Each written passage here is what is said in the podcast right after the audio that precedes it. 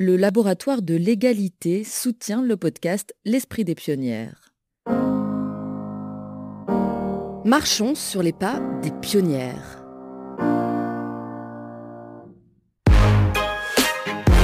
Elles explorent des terres inconnues et ouvrent la voie vers de nouveaux horizons. Femmes libres, audacieuses, aventurières, elles vont vous raconter leur histoire. Les pionnières s'affranchissent des interdits, s'immiscent dans des sphères professionnelles jusqu'alors réservées aux hommes. Elles sont aussi sportives, scientifiques, artistes, militantes.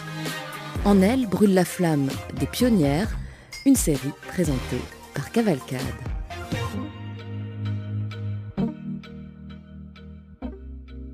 Le 29 octobre 1977, à Paris, des étudiantes et des intellectuels d'origine africaine ou antillaise célèbrent la première journée des femmes noires.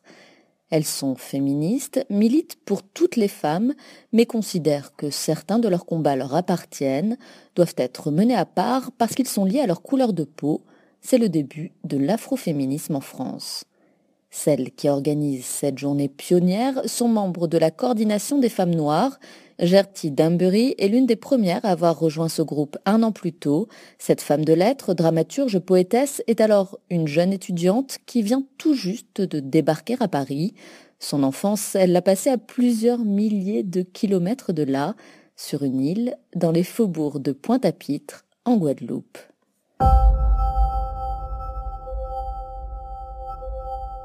La Guadeloupe est organisée, elle est euh, gérée de l'extérieur, elle est gérée par la France de l'extérieur. Et tous les chefs de bureau, les, euh, directeurs des, euh, des administrations sont blancs. Nous, nous faisons la base de la société. Quelques hommes politiques sont noirs. Et puis, au-dessus de nous, le pouvoir est blanc. Clairement. Ça, ça fait partie de, de mes souvenirs, de mes souvenirs d'enfance. Donc, euh, comment le pays est dirigé? Comment nous y trouvons notre place? Comment même dans des choses très petites Par exemple, je peux être à l'école et j'entends qu'une fille de gendarme, parce qu'elle est blanche, a une meilleure note que moi et que ça ne se justifie pas, etc., etc. Donc, j'en fais pas un, combat politique, mais je sais qu'il y a quelque chose dans le fait d'être un homme ou une, femme ou une enfant blanche qui donne un certain nombre de privilèges auxquels nous, on n'a pas droit. Donc le, la, la, la différence entre blanc et noir, ça, ça fait partie de ma vie dès que j'ai ouvert les yeux, dès que j'ai commencé à entendre ce qui se disait autour de moi.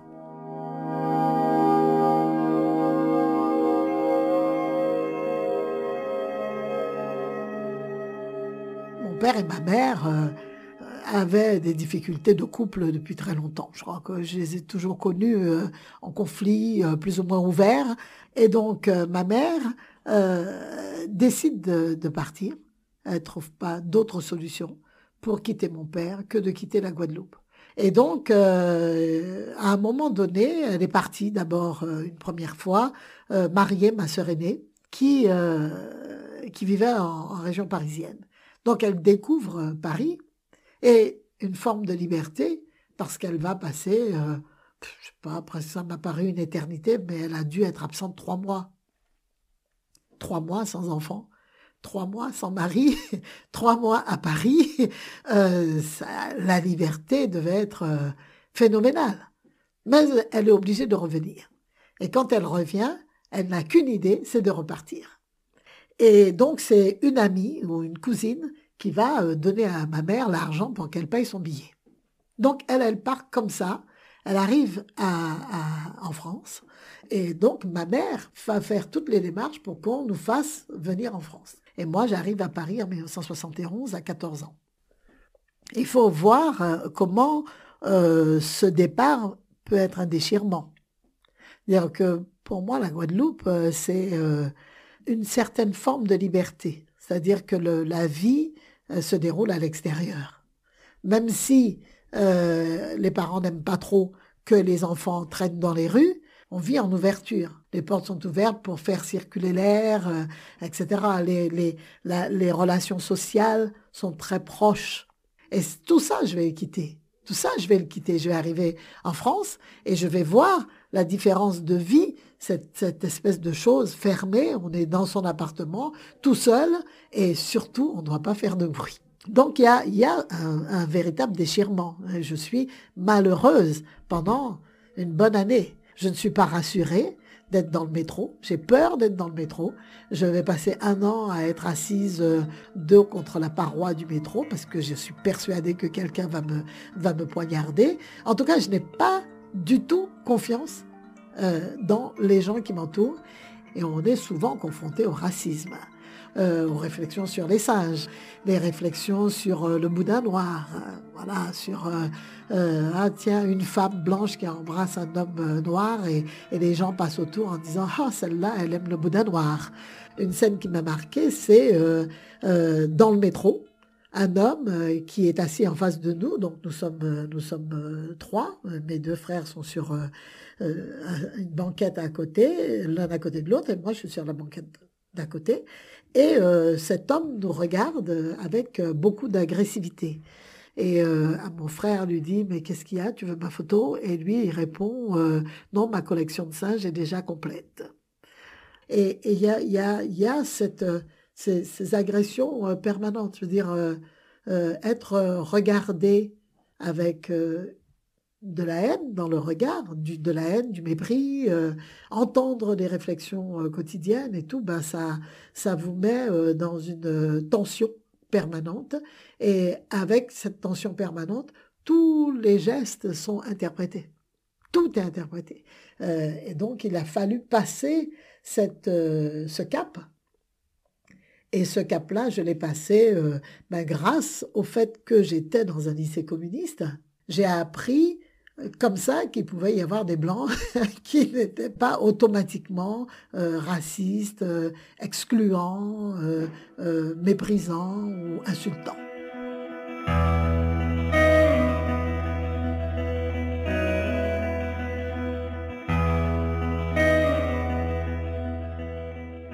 J'entrais au lycée le matin, il y avait des jeunes qui vendaient le journal rouge, d'autres vendaient l'étincelle, d'autres vendaient euh, lutte ouvrière, etc. C'était euh, véritablement un lycée euh, qui bouillait en permanence de discussions politiques, etc. Et donc, ce sont ces gens qui vont m'amener aux premières manifestations. Et moi, d'une certaine manière, à cette époque-là, j'ai un peu oublié la Guadeloupe j'ai véritablement euh, fait une espèce de plongée dans la société française. Je suis allée chez mes copines, on a organisé des booms ensemble, j'ai écouté Janis Joplin euh, avec elle, euh, etc. Je n'écoutais pas de musique antillaise et cette partie antillaise, même si elle était encore là dans les dimanches, les repas familiaux, etc., elle s'est petit à petit éloignée et tellement éloignée que quand je suis allée faire des études, j'ai fait des études d'anglais et d'arabe. J'ai pas étudié quelque chose qui pouvait servir à la Guadeloupe. Donc je vais à l'université. Dans tous les lieux, il y avait des groupes de femmes. Donc, euh, régulièrement, je ne sais plus euh, à quelle période, on se réunissait à, Jussieu pour parler des luttes qu'on allait mener, qu'il s'agisse euh, des luttes contre l'exploitation du corps des femmes, par exemple, la prostitution, aussi sur la question du droit des femmes à disposer de leur corps, donc droit à l'avortement, droit à la contraception. Donc tout ça, je, mène toutes ces luttes-là entre 1975 et 1978. C'est le mouvement le plus vivant, le plus drôle, le plus coloré, le plus insolent auquel j'ai jamais participé. Il n'y en a pas eu d'autre. Il y avait quelque chose qui était très, très drôle, c'est qu'on tricotait. que dans le mouvement des femmes, on tricotait on avait des débats pas possibles et tout le monde euh, tout le monde, beaucoup de gens étaient là en train de tricoter, mais c'était pas du jacquard des vieilles mamies là qui étaient euh, bon euh, les pulls que qu'on vous offrait à Noël comme dans le Père Noël est une ordure. Non, c'était des pulls en rose et violet, en gris foncé et gris clair. Toute cette couleur, on la véhiculait dans le mouvement. Donc c'est passionnant.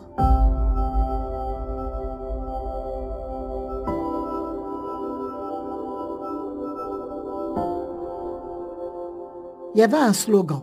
Ce slogan des féministes était avortement, contraception, libre et remboursé, y compris pour les mineurs et les immigrés. Et moi, ce, ce mot d'ordre me dérangeait et je considérais qu'on plaçait les immigrés au même endroit que les mineurs, c'est-à-dire que les femmes immigrées étaient mineures. Elles arrivaient après les mineurs même, elles arrivaient après les femmes de moins de 18 ans. Et donc, euh, je me disais, mais on, on dit quelque chose là, il y a quelque chose de l'inconscient qui se dit là et qui n'est pas juste. Moi, ma question, c'est, voilà, je suis guadeloupéenne, la Guadeloupe, c'est censé être un département français, ce département n'est pas traité de la même façon. Est-ce qu'il y a un endroit où ça, ça peut être posé? Et ce parcours-là est fait en même temps par des femmes africaines. Et ce sont ces femmes africaines que je vais rejoindre à la coordination des femmes noires. Et pour là, à la coordination des femmes noires, on pourra poser la question de la place des femmes noires dans la société française. Et je constate que chez les femmes françaises, à l'époque, blanches, qui sont mes amies d'ailleurs, beaucoup, euh, il y a une impossibilité de voir euh, cette, ces situations spécifiques. il y a une négation des questions qui peuvent être soulevées. Non pas ça n'existe pas, mais un, ah ben oui, mais c'est le cas pour tout le monde. Or, il y a tout pour nous, il y a toute une histoire qui est l'histoire de l'esclavage et de la façon dont est organisée la société pour faire de la femme à l'époque un ventre, un ventre. C'est-à-dire que les femmes sont des ventres qui fournissent à la plantation des enfants pour faire marcher la plantation. C'est d'abord ça. Et donc, ça, ça reste inscrit dans la façon dont on va traiter les femmes. Quand on a besoin de ventre, on va leur dire d'en faire davantage. Et quand on n'a pas besoin de ventre, on va faire, par exemple, quelque chose qui est très important, que j'apprends à l'époque, qui est la stérilisation forcée des femmes euh, en, Guadeloupe, à la Guyane, à la Réunion, de façon massive à la Réunion. D'ailleurs, Françoise Vergès a écrit un bouquin là-dessus qui s'appelle Le ventre des femmes. Donc, quand on n'a pas besoin de leur ventre, on va appliquer une politique euh, d'avortement de, forcé, alors qu'en France, en même temps sur le territoire français, l'avortement est interdit et condamné. Donc c'est vraiment deux situations tout à fait différentes.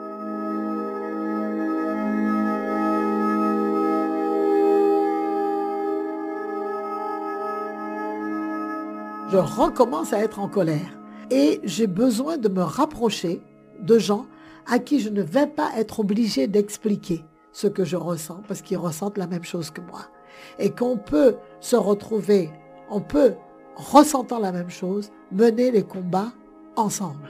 Expliquer à quelqu'un que non, je ne suis pas favorable à l'excision, mais que parallèlement à ça, je ne suis pas d'accord avec la façon dont on parle du corps des femmes noires en exposant leur, leur, leur sexe pour montrer c'est quoi l'excision, euh, ça, ça, crée une espèce de, de regard anthropologique. C'est plus une personne qui est derrière ce sexe. C'est plus une femme euh, qui est, qui est, qui est derrière là avec son intimité, avec sa souffrance, avec sa honte. Euh, tout ce qu'il peut y avoir. Et ça, c'est quelque chose que l'on n'arrive pas à faire passer à l'époque dans le mouvement des femmes. Et à la coordination des femmes noires, on a un point de vue de féministes noires posant de façon spécifique la question des femmes noires. Et donc on est en tant que femmes noires rassemblées, des femmes africaines, des femmes noires américaines, des femmes antillaises et des femmes noires nées en France.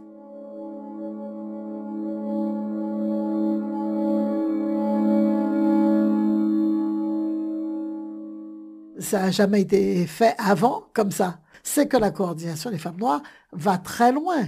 C'est-à-dire, elle, remet en question l'organisation euh, du monde à partir d'un modèle patriarcal. Ça, c'est une, une, chose qui est portée nulle part ailleurs.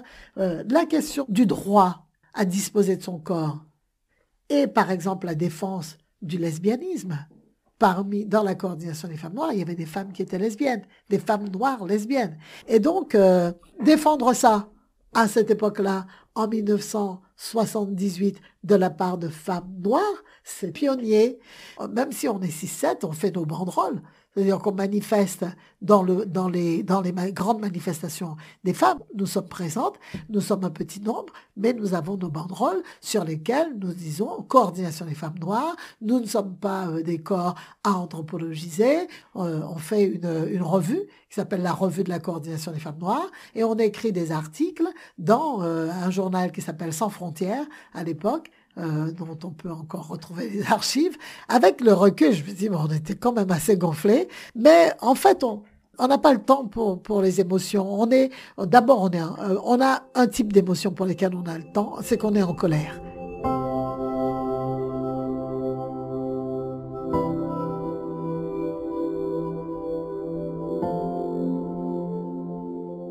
On n'était pas dans la plainte, on n'était pas dans la souffrance, on était euh, dans euh, l'affirmation de nous, de notre identité. Euh, et ça passait par des tas de choses, ça passait par la coiffure. Voilà. Aujourd'hui, on entend beaucoup parler des coiffures nappies, etc. Nous, nous avions des coiffures pour nous faire euh, pour nous faire remarquer. Alors à l'époque, c'était plutôt des tresses euh, à la Cléopâtre euh, avec des perles au bout, etc. On était à peu près toutes coiffées de la même façon, mais parce que ça déterminait, ça nous donnait une identité dans l'espace. On, on, nous remarquait, on nous regardait, on nous on nous voilà, on prenait une place dans l'espace dans l'espace public. Et donc on s'accordait une liberté, la liberté d'exister. Et puis après, la coordination s'est un peu délitée dans la mesure où on était toutes étudiantes euh, globalement et que on est rentré chez nous euh, après, après nos études. Donc la coordination euh, s'est effondrée comme ça, toute seule. C'était extrêmement audacieux, audacieux parce qu'on devait se battre contre plusieurs choses à la fois. Hein, quand je vous dis on devait se battre contre les hommes noirs, euh, on devait se battre pour se faire entendre du mouvement euh, féministe général, euh, et on devait se battre dans notre vie quotidienne aussi. Hein.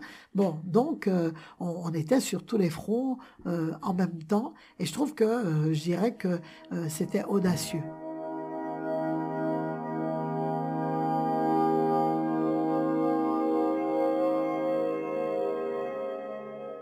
on est toujours dans la même société. Elle a évolué, oui, il y a des choses, on n'entend plus, euh, elle aime le boudin noir, ok, on n'entend plus ça. Mais il y a toujours, au fond de l'inconscient collectif, cette, euh, pensée de la différence, cette pensée de, l'infériorité, et qui fait que un certain nombre de, de postes euh, sont pas pour les femmes noires. Par exemple, je ne supporte absolument pas la position politique de Sibeth Ndiaye, qui est la porte-parole du gouvernement euh, d'aujourd'hui, Macron. Mais je suis obligée de constater que les endroits où on attaque Sibeth Ndiaye sur elle, sur la façon dont elle s'habille, la façon dont elle se coiffe, etc., etc., relèvent du fait que les femmes noires, dans, dans toutes leurs euh, euh, différences, ne sont pas admises. C'est un exemple qui peut paraître anodin, mais qui n'est pas anodin.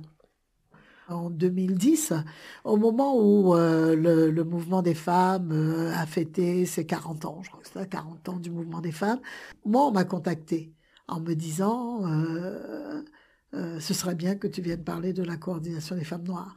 Je pense qu'à l'époque, on ne nous aura pas appelé à être sur l'estrade. Sur 40 ans plus tard, on nous appelle pour raconter la vie d'une association à côté de laquelle euh, toutes ces personnes qui étaient présentes sont passées.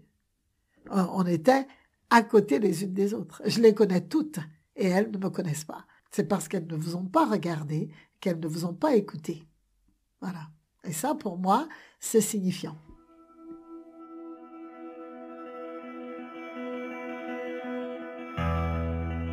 Pour moi, il faut qu'on arrive à dépasser les essentialismes. Les femmes, c'est quoi?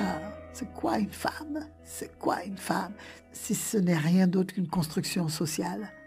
Et je ne sais pas si je, je sais pas si je rêve à, à un pionnier ou à une pionnière. J'irais précisément que non.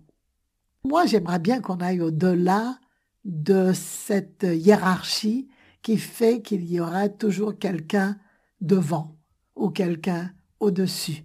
tant qu'on réfléchira en termes de premier de la classe, on ne changera pas de société. Parce que pour qu'il y ait un premier de la classe, il faut qu'il y ait quelqu'un qui passe devant les autres. Et il faut qu'il y ait quelqu'un qui, même sans violence, écrase la personnalité de quelqu'un d'autre. Il faut qu'il prenne la place à la place de quelqu'un d'autre. Donc, c'est, moi, je suis pas dans ce mode de pensée. C'est-à-dire que je dirais pas de moi, voilà, j'ai été la première à faire ça. Je dirais, ensemble, tout un groupe de femmes qui n'étaient pas nombreux, nous avons nombreuses, nous avons porté une parole. Les désirs des gens sont là, il suffit de, de, quelquefois des voix pour les exprimer.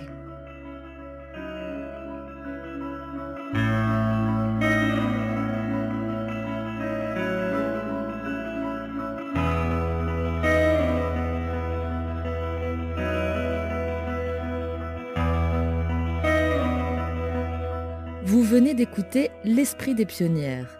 Si vous avez aimé, vous pouvez nous laisser un commentaire et plein d'étoiles. Votre avis nous intéresse.